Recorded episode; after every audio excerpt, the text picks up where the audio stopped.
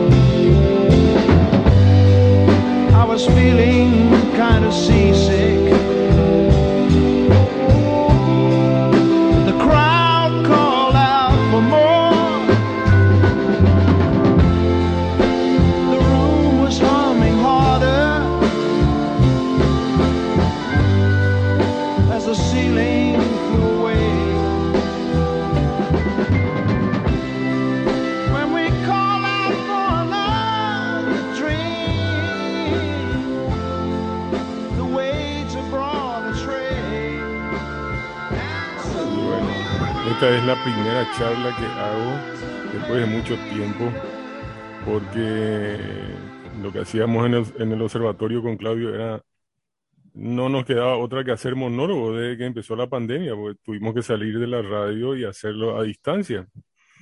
Pero bueno, entonces hoy estamos con el famoso Melquiades Melgarejo Valiente, más conocido como Melqui, dibujante, humorista.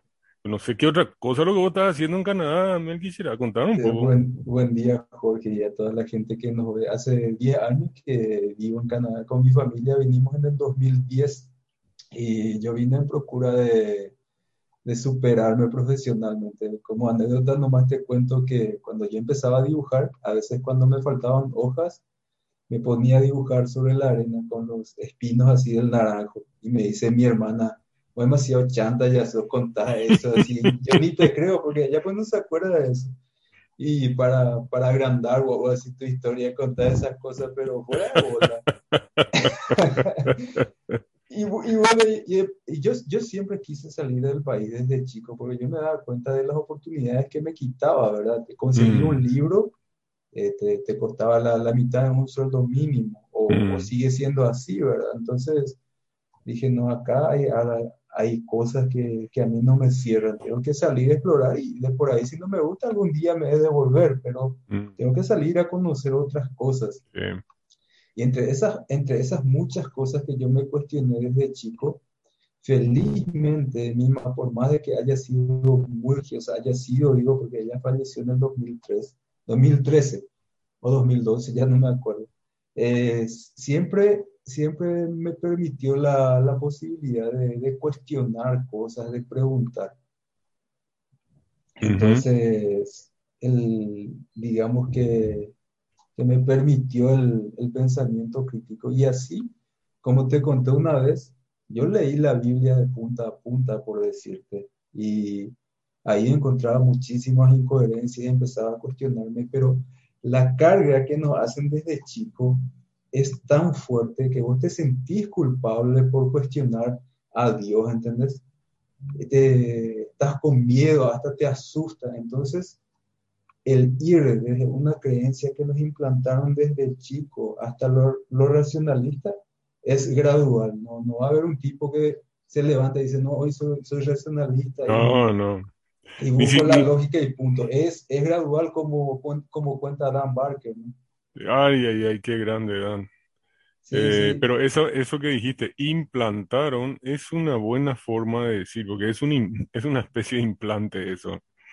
Eh, el entorno social, el entorno familiar, llegan a moldear de tal manera el cerebro de la- del niño que de adulto se hace muy difícil, se hace muy difícil Sí, yo, eh, yo, racionalizar todo eso después. Yo, yo te cuento solo como, como anécdota, ¿no? Acá, acá en mi casa, yo a mis hijos no, no les enseño nada de religión ni nada de la idea de Dios. No, no como una forma de estar en contra de... Claro, Obviamente, personalmente yo considero que, que es nociva una, una creencia mágica porque mm, después te explico por qué a mí me parece que, que nos retrasa eso. Eh, desde mi punto de vista, obviamente. Yo no, no, y tampoco le, le- les hablo en contra de las religiones o las creencias. sí, Dejo, dejo a ver qué pasa. Y él viene a la escuela, él tiene siete años ahora y, y dice, mi compañera, mi compañerita me dice que, que existe el Dios y todo eso y que es así, bla, bla, bla, bla, bla. Y, y, y eso existe. Bueno, su mamá y yo tratamos de explicarle lo más diplomáticamente posible y, y, y sin caer hacia uno de los bandos, ¿no? mm, Y al final le, le preguntamos, ¿y, y vos qué decís? Y él dice, yo digo que no existe. Siete años. Y, sí, y eso volviendo a lo que vos decías, porque es el entorno claro, el, el que te claro. implanta. Y una de las primeras cosas de, de la que yo me di cuenta es que, qué sé yo, en un entorno musulmán, el tipo es musulmán. Pero por Eh, de- depende de donde vos supuesto, nazcas. pero por Entonces, pe- supuesto, pero mucha gente no, no se da cuenta de no, eso. eh, y vos sabés que lo- lo- ya, ya, ya sabés la historia de los apologetas o los apologistas. Los, que los que intentan buscar alguna suerte de explicación racional para justificar las, las tonterías de su fe. Eh, por eso yo digo, si alguna vez te sentís idiota, eh, pensá nomás que hay tipos que estudian cuatro años teología. O cinco, vos- Entonces, sí, esa es la forma de racionalizar. no, vos Eh, sabés que lo, lo de la teología a mí no, no, no, no me cerraba por, por ningún lado. Yo tenía ideas así preconcebidas, prehechas, pero me faltaba, digamos, completar eso, escuchar a la otra persona que piense de la misma forma, como para entender, ah, sí, viste, no, no soy el único que está pensando eso, ¿verdad? mm, Y por, por decirte, yo decía, pero, por, por darte un ejemplo, así decía, pero esto, esto de la astrología y todo eso, ¿en qué se diferencia de, de esto? Y el argumento que usaban los creyentes para despotricar contra ese tipo de cosas me parecía ridículo, ¿verdad? Porque ellos decían, o te dicen, no, pero eso viene de Dios, pero ¿qué pruebas tenés, claro, Entonces, cu- claro. cuando se trata de, de poner al mismo nivel, por decirte, la fe con la ciencia, como vos decís, es ahí cuando se va toda la puta, ¿verdad? Sí, Porque una cosa es que te diga, y tengo varios amigos y amigas creyentes, así que te dicen, yo, como vos decís, yo creo y punto, ¿verdad? mm, No tratan de ahí racionalizar su está, fe. Ese es Pero cuando se trata de racionalizar, ahí se va al mazo, ¿verdad? Porque no Es se una... puede sostener de otra forma. Ellos te dicen, No, Vos, no, vos le pedís un argumento y te dicen, la Biblia dice, y se claro, ese, No se ese va. no es un argumento. yo te digo, Batman existe porque tengo varios cómics de Batman. No, y Claro, es. eh, claro, claro, exacto, exacto. No, eh, hay un programa de radio, incluso muy cómico como, como programa. Eh, Ellos, ellos pretenden, por supuesto, es un programa de apologética, pero ellos no saben que son cómicos. eh, y que se llama eh, Fundamentos, donde está, por supuesto, el pastor Agüeros Gay. Y, y dice, este, te damos la, algo así como que te damos las herramientas racionales para que puedas defender tu fe. Pues eso es contradictorio porque la fe, pues, justamente por definición, es creer sin pruebas, sin argumentos racionales. Entonces, Sí, buscarle una explicación racional para defender tu fe es una contradicción en sí misma. O sea, como vos decís, el, el que cree, cree y bueno, y ya está. Pero cuando se sí, tiran a la arena de la explicación racional, es ahí donde eh, nos tienta a intervenir, porque estos tipos tienen hasta pretensiones intelectuales, ¿verdad? Y, pero bueno, yo la, la, la charla de hoy quería, como tenemos tantas cosas para hablar y tan poco tiempo, sí, totalmente. eh, yo quería hablar contigo de la, de la maratón de chifladura teológica y el vuelo de la muñeca de yeso. Así se va a llamar este programa. Porque, eh, como vos sabrás, hubo una suerte de maratón de, eh, convocada por el Papa, maratón de oración, que empezó el lunes 31 eh, al mediodía, no sé en qué andará eso, donde estaban, estaba invitada también la, la, eh, ¿cómo se llama? Este, la, el la Basílica Santuario Nuestra Señora de los Milagros de Cacupe. Imagínate, el nombre lo era bastante largo. Bueno, y yo quiero hablar de eso, pero antes de ir a ese tema, vamos a ver si vos escuchás este audio de, del partido de Paraguay ayer y todo esto que eh, el, el nacionalismo patriotero, esto tiene mucho de religión, será, aunque vos no creas. Totalmente, totalmente. Voy a escuchar esto. Ministerio de Sí, Defensa. Nacional, Templo de la Memoria, capaz Ah, va. Espera que- de dar los mejores consejos e inspirar los más bellos enigmas, alentamos a los guerreros de la selección paraguaya de fútbol, quienes en estos momentos difíciles que nos toca enfrentar como nación, nos representarán en estas eliminatorias y en la próxima Copa América. Como ustedes, sabemos lo que es representar al Paraguay. No solo llevamos la bandera en el uniforme, sino también en el corazón. Y que la raza paraguaya es vencer morir.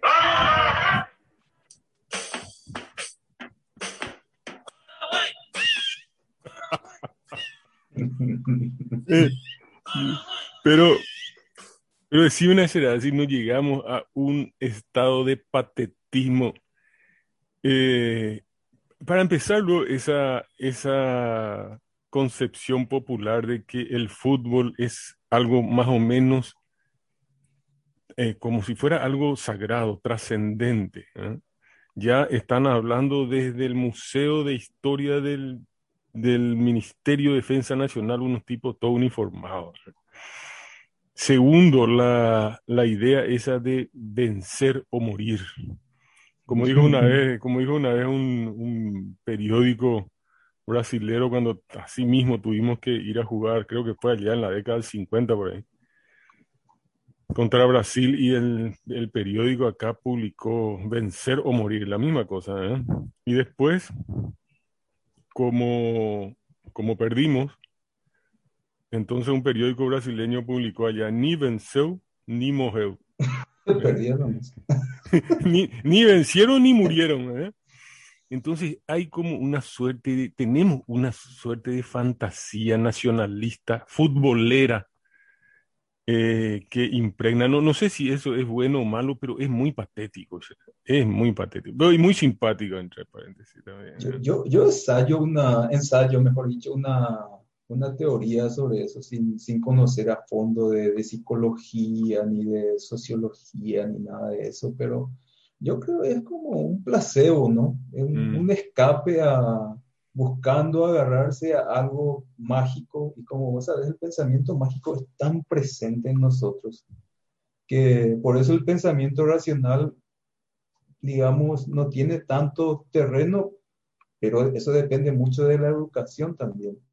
Y cuando, cuando yo me refiero a la ignorancia, no lo digo de una forma peyorativa, sino, sino que Sí. como algo que es una lástima de no poder acceder a más conocimiento. Y yendo a este tema del fútbol y del patrioterismo, como vos decís, eh, a mí una vez mi mamá me dice, ¿verdad? Yo así, fanático por el fútbol, y me dice, ¿por qué, por qué sos tan fanático? Si el día que vos te enfermas te vas y decís, ahí yo soy de tal club, y vos pensás que te van a hacer caso. Exactamente. Y, y vos sabes cómo me chocó eso, me lastimó. eh.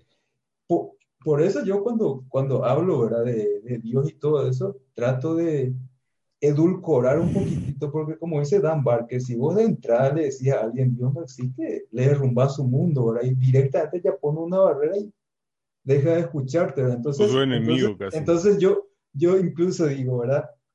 No me considero ateo porque yo creo que sí Dios existe y, de, de- y ahí entro, ¿verdad? Pero como idea en diferentes culturas que se forman según las regiones en que vive la humanidad, se va formando esa idea que tiene de Dios que a veces es muy cruel, a veces es muy bueno, a veces Mm. tiene siete manos y ese tipo de cosas, ¿no? Porque es, es la forma en que yo busco de, de entablar al menos una conversación, no diría racional, pero explicar un poco mi punto de vista sobre el tema. porque eh, lastima y asusta, ¿verdad? Cuando vos tocas o fútbol o religión. Por, por un chiste gráfico que yo hice una vez que, que había perdido Olivia, me llegaron a amenazar y todo, querían apedrear todo y el móvil del diario donde yo trabajo, ¿verdad? Ah, ¿En serio, una che? cuestión que es totalmente subjetiva, ¿verdad? Lo nacional. Puta, vos ni si naces en la frontera o si naces sobre el hito fronterizo, que es imaginario, Mm, sos de un país o de otro, ¿verdad? Sí, Entonces no tiene sentido, ¿verdad? Es- no, no eh, tiene. eh, eh, eh, esas cosas que buscamos como para aferrarnos a algo Mm, y habría que ver, como vos decís, hasta qué, qué cierto punto eso es positivo y negativo. Yo creo que desde tu perspectiva también le veo un poquito más negativo cuando te, te venden el buzón, cuando se, se exagera eso. Y te, te cuento una anécdota. Eh, el Día de la Amistad y mucha gente y a través del Ministerio de Educación Paraguay, pues nosotros creemos que el día, te dicen Día Mundial de la Amistad reconocido por la ONU y todo eso. Y vos crees eso y pensás que en todo el mundo se festeja. ¿Qué puta? Nadie no nos conoce, ¿verdad? Y Claro. ha- hablo con una compañera y me dice, ¿y qué tal pasaron ahí en el país, el- por Canadá, ¿no? El Día de la Amistad y todo eso. Y dije, no, día normal, todo el mundo trabaja. Paraguay nadie conoce. Y cuando yo digo eso, mm, para la gente que es muy chauvinista, ¿verdad? No, no, no es que no te quieran reconocer como país porque vos seas un país pobre, es que no está en la realidad de ellos. claro. El- es, es como, es como un amigo paraguayo me explicó muy bien acá, me dice, es lo mismo que alguien te pregunte de Laos. No sabes Mm. que es un país, pero punto, no sabes ni siquiera dónde queda, ¿verdad? Claro. O- y ni siquiera tiene que ver con el nivel económico. Alguien te pregunta de Oman, sabes que es un rico, eh, un país rico, mejor dicho, pero no sabes ni cómo es su cultura, nada, ni Claro. dónde mismo queda en el mapa. Entonces, Claro. es una cuestión de intereses. Y yo me di cuenta al salir que cada lugar tiene su, su visión del mundo. Mm, Por contarte, acá en Canadá, a partir de México para abajo no existimos. Y no porque ellos quieran, sino porque tienen esa historia de migración inglesa, francesa, y eso a su vez, su, coloniza- su colonización hacia África y todo. Entonces, todo lo que pasa en ese lado del mundo es lo que vos ves acá en los medios. mm, Y por eso a mí me parece que te ven en el buzón, digo, repito, cuando te ponen elementos así nacionales y que esto, que el orgullo y todo, que está, Claro, ah. hasta cierto punto, pero cuando se sobrepasa y hay expectativas no reales sobre el tema, es cuando se va todo un poco al carajo. Yo creo que ahí, sobre ese punto que acabas de decir, me parece hay, hay, hay- algo que se puede subrayar, que es el hecho, hay gente que sostiene que los héroes son necesarios, por ejemplo, para eso que, vos decías, el orgullo, la, el sentimiento patriótico, etcétera. Entonces, eso está por encima de todo, porque es importante para la patria o para la nación o para lo que fuese. Pero nosotros tenemos un problema con la verdad. A nosotros no nos interesa la verdad. Y esa es una cuestión que surge de una manera muy cruda, casi te diría como el trasero de un mandril se ve eso, resalta eso, en, en la guerra de la Triple Alianza. En los foros, cuando se discute eh, cuestiones sobre la guerra de la Triple Alianza, hay una, hay una cuestión que anula completamente la capacidad de razonar. Eh, alguien que opine algo distinto a lo que el dogma nacionalista indica, ya, vos sos un bandeirante. Este es, este es un, ¿cómo es que le llaman? Este eh, legionario. ¿eh? Sí, O sea, López es casi una figura, eh, una, casi, per- claro, pertenece, como decía Rubiani, que yo entre paréntesis creo que hay que desrubianizar la historia paraguaya, ¿verdad? Porque primero fue Oleari el que se inventó la Sí, sí, historia sí. del, del héroe López. Ese fue Claro. encima este, a platazo limpio con Enrique, el hijo de, de- del mariscal, que fue quien lo, digamos, ¿cómo se llaman estos tipos que pelean por plata? Eh, Eh, mercenarios. mercenario. Bueno, entonces, esto, la historia que nosotros conocemos, que estudiamos nosotros acá cuando era- íbamos al colegio, es Luis G. Benítez, Sí. moldeado, moldeado por Oleari. Pero cuando vos entras y lees eh, a historiadores de distintas regiones, historiadores que realmente eh, vieron esto de una manera, de una perspectiva bien objetiva, eh, tratando de llegar al- a los hechos y sacando toda pretensión nacionalista, encontrás que la historia fue moldeada de una manera y que luego hemos, se creó un héroe, etcétera, etcétera, con los fines este, que ya conocido que después fue utilizado por, por regímenes, este, regímenes eh, mi- militares que gobernaron el país. De cualquier manera, lo que digo es que a la gente, el punto es, a la gente no le interesa la verdad. A la gente lo que le interesa es la, la certeza que le emociona. Nosotros somos un pueblo de Sí. guerreros, somos los más fuertes, somos esto, somos aquello, vencer o morir. Veante con la... Ese nomás es el tema. Y, y eso domina su, su forma de pensar, su forma de actuar. Este, y, o sea, en el fondo la cuestión es, no nos interesa la verdad. Y ese es en sí mismo un problema. Para mí ese es un problema. Lo que la, lo que la gente debería decir, bueno, no importa con qué me encuentre, no importa si me encuentro con que el héroe que yo creía que era un héroe era un feroz cobarde, hijo de puta, un, un megalómano que destruyó a su país y que este, provocó la guerra. No, no, no importa que sea eso. Si eso es lo que pasó, eso es lo que tenemos que saber. Y, eso, y, esa, esa, esa es la historia, eso es lo que nos ocurrió. Bueno, pero no, no, no va a ser nunca así. ¿eh?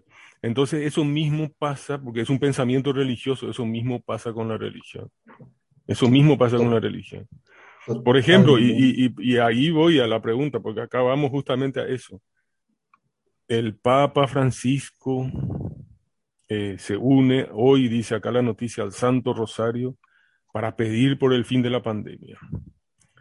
¿Qué esperarías vos, Meliki, o yo, o cualquier persona racional, que el Papa, supuesto representante de Dios en la tierra, convoca a todos los centros y este, basílicas marianas que están en el mundo, entre ellos la Virgen de los Milagros de Cacupé, no conozco un solo milagro de él.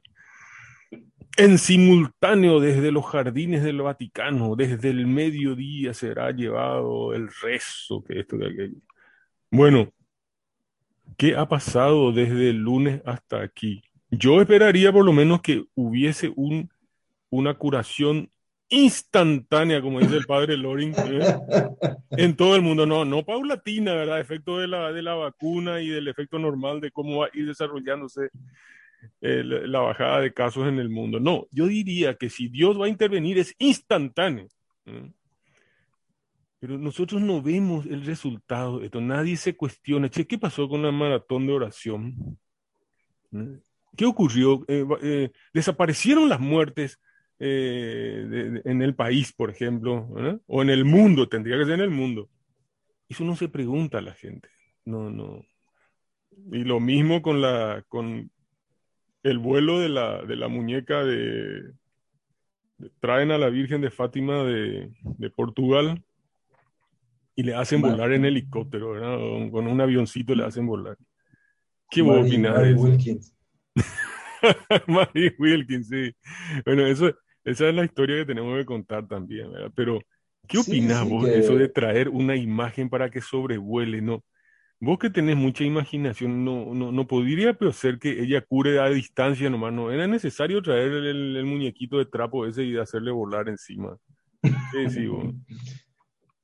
sabes que yo creo que básicamente, hablando racionalmente, es, es una estrategia, ¿verdad? Tenés que mostrar el producto que querés vender. Esa es la verdad.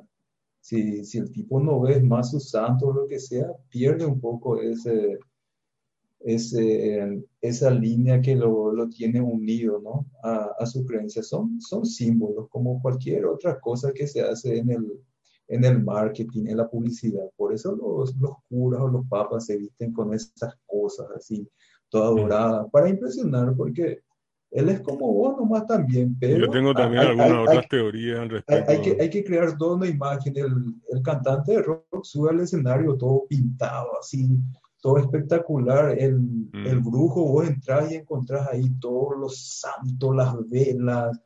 El humo. Es, es- es- exacto, vos tenés que decorar eso para, para vender el producto, ¿no? Entonces, si vos perdés referencia visual con el producto que estás vendiendo, eh, hay un peligro de que se te, te escapen las, los, los creyentes, por no decir las ovejas, ¿no?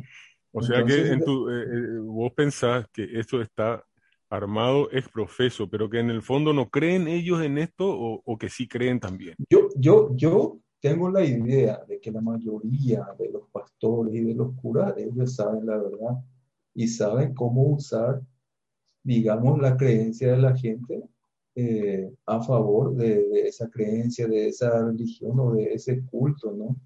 Para mí, eso no, no sé si habrá sido algo casual o que se dio así espontáneamente o pero el tipo, el que creó el sentimiento de culpa en la gente por el, por el tema sexual, por ejemplo, Mm. ese es un genio maldito, ¿verdad?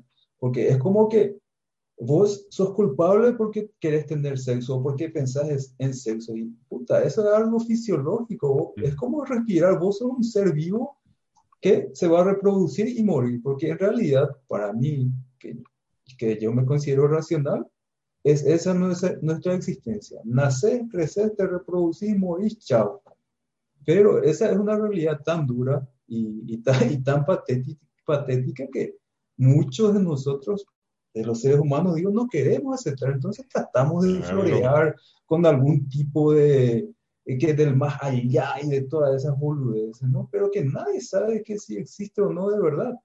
La, la ventaja, creo yo, que tenemos nosotros como racionales es que decimos, bueno, puta, demostrame vos que eso es cierto y yo ahí mismo creo, ¿verdad?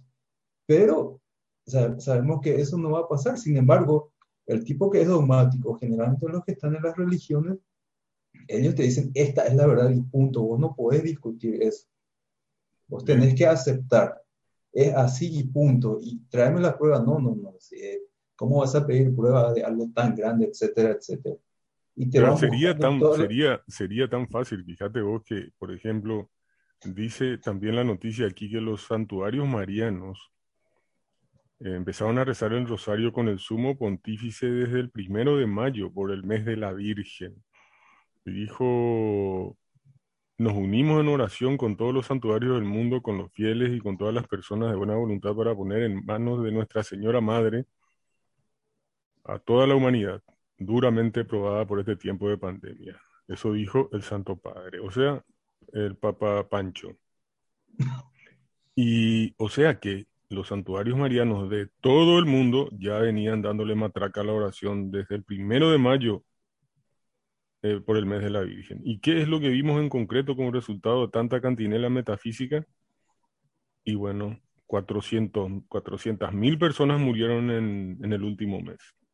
Entonces, ¿qué es lo que pasó con las oraciones de todos los santuarios marianos del mundo? ¿Qué, qué, qué, qué es lo que pasó? Esas, esas preguntas la gente no se hace. ¿no? Exacto, porque es incómodo. Pues. Si, si vos vas a encontrar la verdad, eso es incómodo. Y como por, eh, por ahí leí o escuché alguna vez, es más preferible una mentira cómoda que una, que una verdad que te esté incomodando, que te desestabilice. Por más que sea una mentira, entonces vos aceptarla, ni siquiera cuestionas y pasás de largo y dejas de lado esa lógica justamente para aferrarte a algo que es irracional.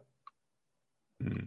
Porque hay cuestiones de, de las que yo no culpo también a veces la- a la gente que, que tienen que ver también con el, con, el, con el medio ambiente en el que vive. Por supuesto. Si vos sos un tipo que, que vive en una zona, digamos, urbana muy peligrosa, te va, vas- va a ser mucho más fácil que vos caigas en el pensamiento mágico y que pienses que algo te tiene que proteger de ese peligro real diario que existe, a que si vos vivís en una sociedad tranquila que tiene una seguridad del 100%. Totalmente. Esa O, es. o- o la pobreza extrema, porque la gente que, que es muy pobre, que no tiene acceso a, a medicamentos, entonces el tipo, a él le conviene creer que un preparado ahí de algo, eso le va a curar con, con algún tipo de algo mágico, ¿entendés? Y, y obviamente es malo en el sentido en que no va a producir un resultado real, tangible, pero necesita creer en eso Claro, porque es su único escape, Sí, es su sí, único sí, escape, no tiene de otra. Sí, sí, sí, sí. Y, sí. y- y- y creo que en gran parte a nuestra población le, le- le- le pasa eso. Y, Eh, y discúlpame que eso que estás sí. diciendo tiene que ver con, con los datos estadísticos de la, se llama el Índice de Desarrollo Humano de las Naciones Unidas, que muestra que los países, hay una, eh, hay una, una relación inversa entre los países más ricos y más desarrollados son los menos creyentes en el mundo.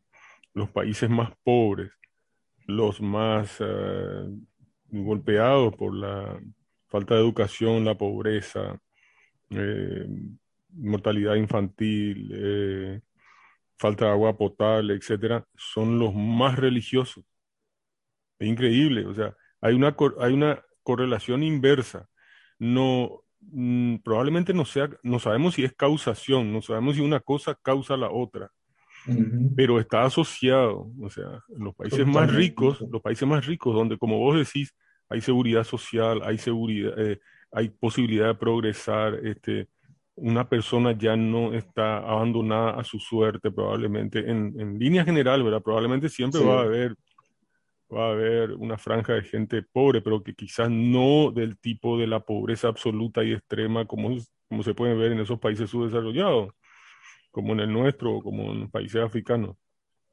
Pero en esos países más pobres, la religión es, está al tope, ¿verdad?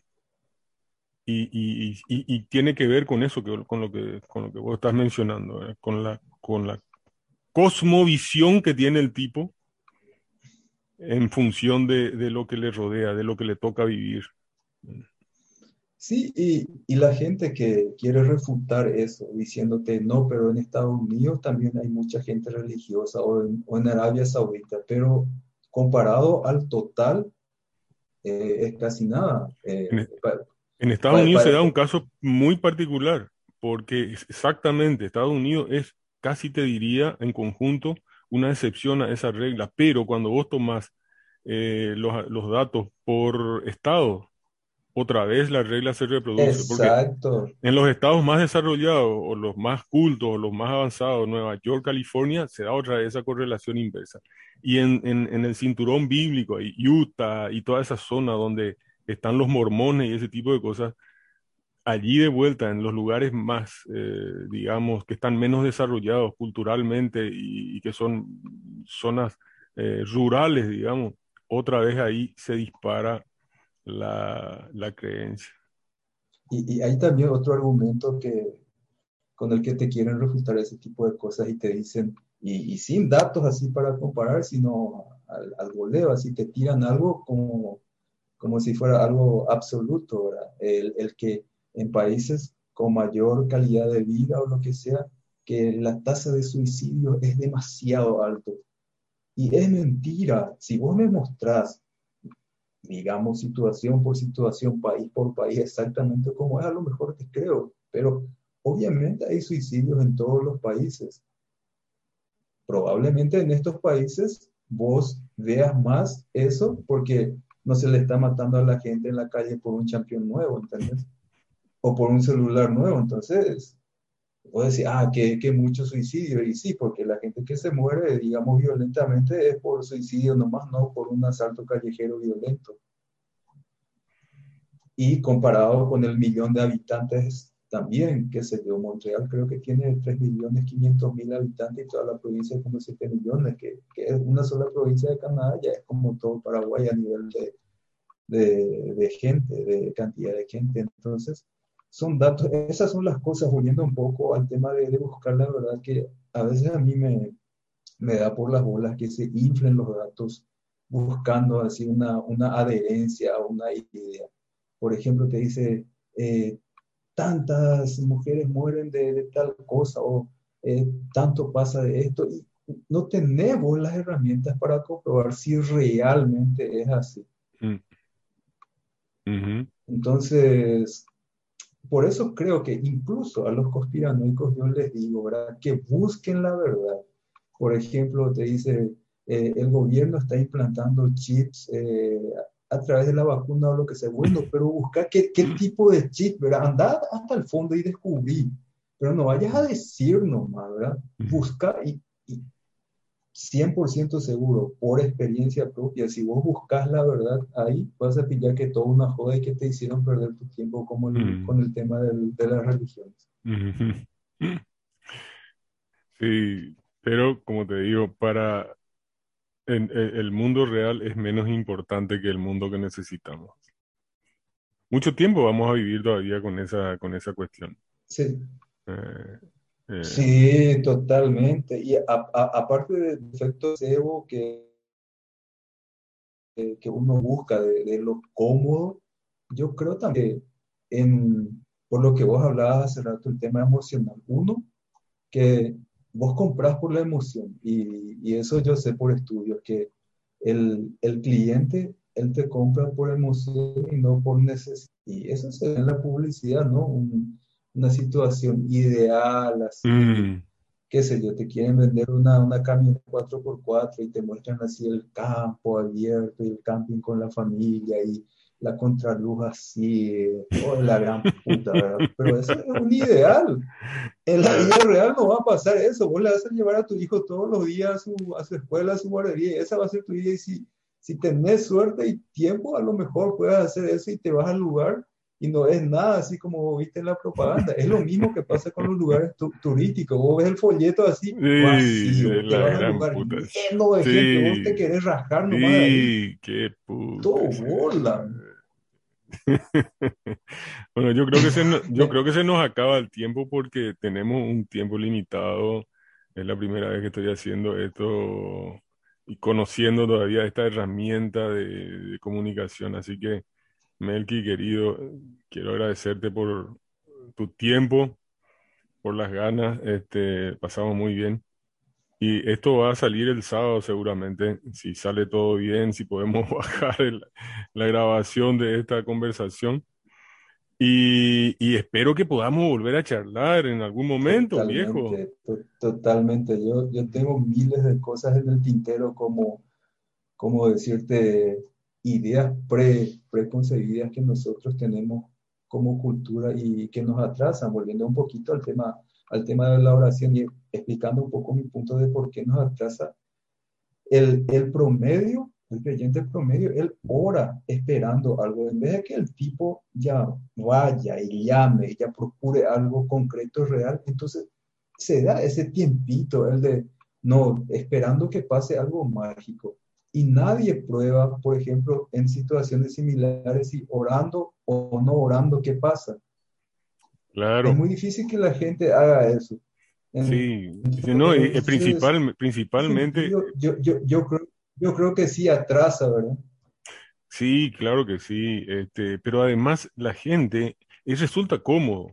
Vos fíjate que cuando en los grupos, por ejemplo, de WhatsApp, eh, tenemos un grupo de colegio, muy variopinto, entre paréntesis, eh, y alguien comenta que eh, el hijo de fulano está con un problema, está con una enfermedad o lo que sea, entonces todo el mundo hay fuerza, y algunos dicen mucha fe, y, eh, y todas esas estupideces que se dicen, eh, estamos orando por él, eh, porque la creencia de que, o sea, la religión nos hizo creer que orar es hacer algo, ¿entendés? Que es algo importante que vos estás haciendo cuando en realidad no Sí. estás haciendo nada. ¿Entendés lo que te digo?